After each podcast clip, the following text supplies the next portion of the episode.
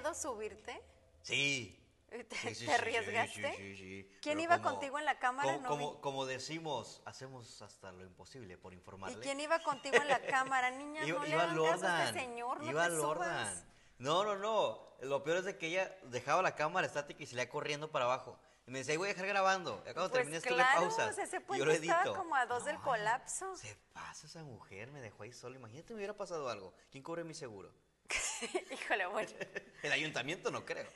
No, no, No, no, no. definitivamente Nos no. queda claro que no. Y sabes que han sido muy enérgicos en esta administración de atender los reportes ciudadanos y a nuestros reporteros ciudadanos, pero creo que esto ya se les está saliendo de las manos porque tú estás denunciando aquí un puente peatonal. Exacto. Y, eh, Uno de muchos. La imagínate. gente, nuestra audi- audiencia, nos ha enviado fotos de verdad de los puentes de- vehiculares que no sé si de verdad esto que visiblemente son daños estructurales muy notorios estén poniendo en riesgo a todos los automovilistas que transitan o si sea solamente eh, la parte de la pavimentación y realmente la estructura esté sólida. Quiero pensar que así es, porque no creo que si a nosotros nos han llegado tantas fotografías de eso, a la autoridad no.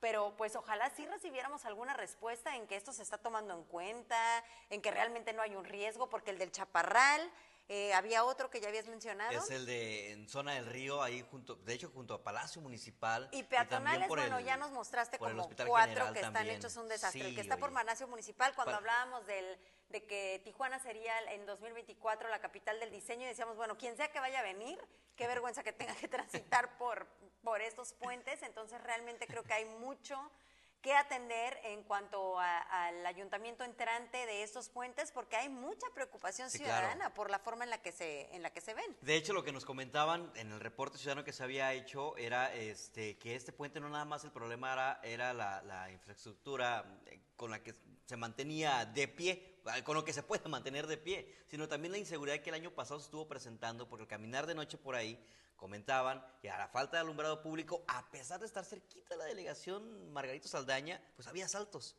Imagínate, había saltos porque está oscuro, porque no hay iluminación, porque hay un gran problema de vigilancia incluso en los alrededores. Entonces, sí llama mucho la atención el cómo, tan- ahora sí que tan cerquita de la autoridad, pero tan lejos de la seguridad. Entonces está medio cañón, ¿no? Y el tema de los puentes peatonales es un súper tema porque dábamos cuenta por un por un- unos meses este, de un gran número de atropellamientos en zonas en donde no existían los puentes. La administración de Jorge Estezarán se hacen los puentes y luego ya venía la queja de está inseguro o no hay alumbrado público, eso que menciona Carlos. Pero bueno, hoy existen en muchos lugares, si bien hacen falta, pero los que existen es un hecho que se les debe de dar mantenimiento. Carlos, y hay otro tema que, de la que daba cuenta la administración anterior, que era que los, que bueno, no, no quiero decir los migrantes, o quiero decir las personas indigentes que viven en ciertas zonas en donde hay puentes, eh, gene- como tiran agua y, y empiezan a robarse el cable y empiezan a robarse el, el La acero, varilla, pa- la esto, varilla sí, para, claro. Para ir a venderla, esto empieza a generar, por supuesto, un daño de la estructura del puente. Y en uno de los casos, uno de los que ya estaba visiblemente dañado, esa era la razón específica. Entonces, pues también hay una razón más que es ajena a la autoridad, pero pues que la autoridad tiene que atender. Es que es toda una cadenita. Si, si lo analizamos, es toda una cadena.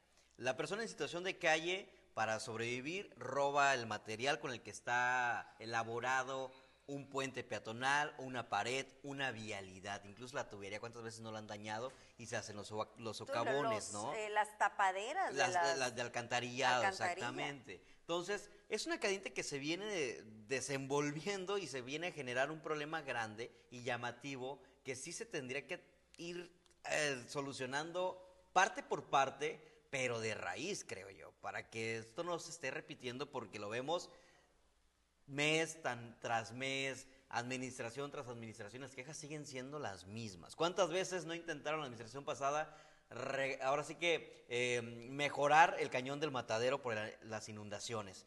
Y seguimos viendo de que se sigue inundando horrible con una mínima lluvia, ¿eh? Dice Juan Manuel que puentes en deterioro, todos los existentes en Tijuana. Hay una gran inquietud por el tema específicamente de los, de los vehiculares. Por supuesto, estos que denuncia carros peatonales también, pero eh, insisto, de lo que hemos visto mucha inquietud por parte de la población es eh, queremos evitar una tragedia, ya nos da miedo transitar por esos puentes, sentimos que de un momento a otro se va a caer. Las fotografías que nos, que nos envían es está visiblemente partido a la mitad uno de los puentes. Entonces, si no existe un riesgo, pues sí nos gustaría saber por parte de la autoridad para tener un poquito más de tranquilidad y sobre todo, bueno, que lo que sí se ve, pues se repare, porque entiendo que ya los presupuestos también podrían estarse etiquetando para que eh, lo más apremiante se atienda. No, y claro está eh, que, bueno, pues esta, este, esta cápsula que les mostramos es en respuesta a esos, esos eh, denuncias ciudadanas que ustedes realizan día con día, los estamos recibiendo, este seguimiento a ellas. Y claro, la intención no es juzgar o señalar o culpar o responsabilizar. Bueno, tal vez sí, pero también de que sea, sea una evidencia de que sí existen las malas condiciones de las vialidades y que tienen que atenderse. Es un llamado o somos el conducto de la sociedad a la autoridad para que digan, hey, ¿sabes qué? Sí hay que atender eso porque ya está siendo bien exhibido. Y bueno, también hay que esperarse que sea bien exhibido, pero sí ustedes son la voz más fidedigna para que nosotros vayamos a los lugares y ayudemos a proyectar esto que es este problema que tiene en su comunidad. Jorge Villa, híjole, no sé si estoy tan de acuerdo con tu comentario, lo voy a leer. Ni los deportados ni los inmigrantes quieren trabajar, por eso Tijuana bajó del cuarto al séptimo lugar de ciudad más productiva del país. No sé si coincido, Jorge, porque precisamente dábamos cuenta al iniciar este espacio de este programa en donde estaban empleando inmigrantes y había muchas personas interesadas, es decir, había muchas personas dispuestas a trabajar. Entonces, no me gustaría, digo, respeto por supuesto tu opinión, eh, mi opinión es, no me gustaría generalizar, yo creo que sí hay un número importante de personas que no están dispuestos a unirse a la cadena productiva, pero al mismo tiempo hay quienes sí, y eso es lo que estamos viendo, y eso es lo que, bueno, quedó latente el día de Yo hoy. Yo creo que otro ejemplo son los call centers, porque ahí también muchas personas deportadas llegan a ah, trabajar, encuentran grandes oportunidades de empleo, porque algunas personas en Tijuana aún no dominamos el 100% el inglés. Entonces, estas personas que vienen de Estados Unidos, que ya tienen el dominio porque desde muy jóvenes estuvieron allá, quizá en calidad de ilegales, pero de alguna manera progresaron en su idioma y aquí encuentran una oportunidad de empleo en los call centers o en algún otro espacio donde requieran del inglés. Pero bueno, es, interesante. No podemos generalizar también como... Es interesante este dato que nos dice Jorge Villa de que Tijuana bajó del cuarto al séptimo lugar de ciudad más productiva del país. Desconozco de dónde es este dato, pero este, pero pues sí es interesante analizarlo y saber, ¿no? cuál podría ser la razón por la que ¿Qué es lo que está ocurriendo? Claro. ¿Qué es lo que está ocurriendo? Prácticamente es eso.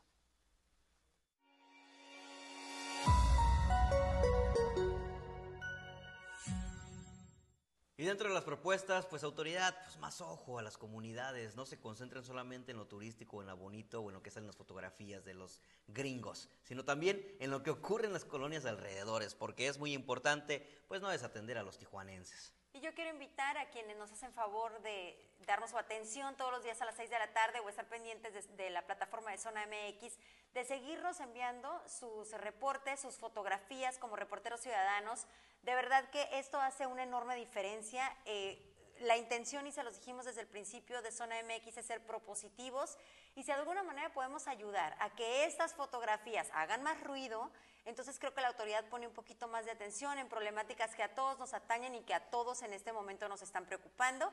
Así que háganosla llevar, a llegar, perdón, ya sea a nuestras redes sociales personales o a Zona MX en todas sus plataformas.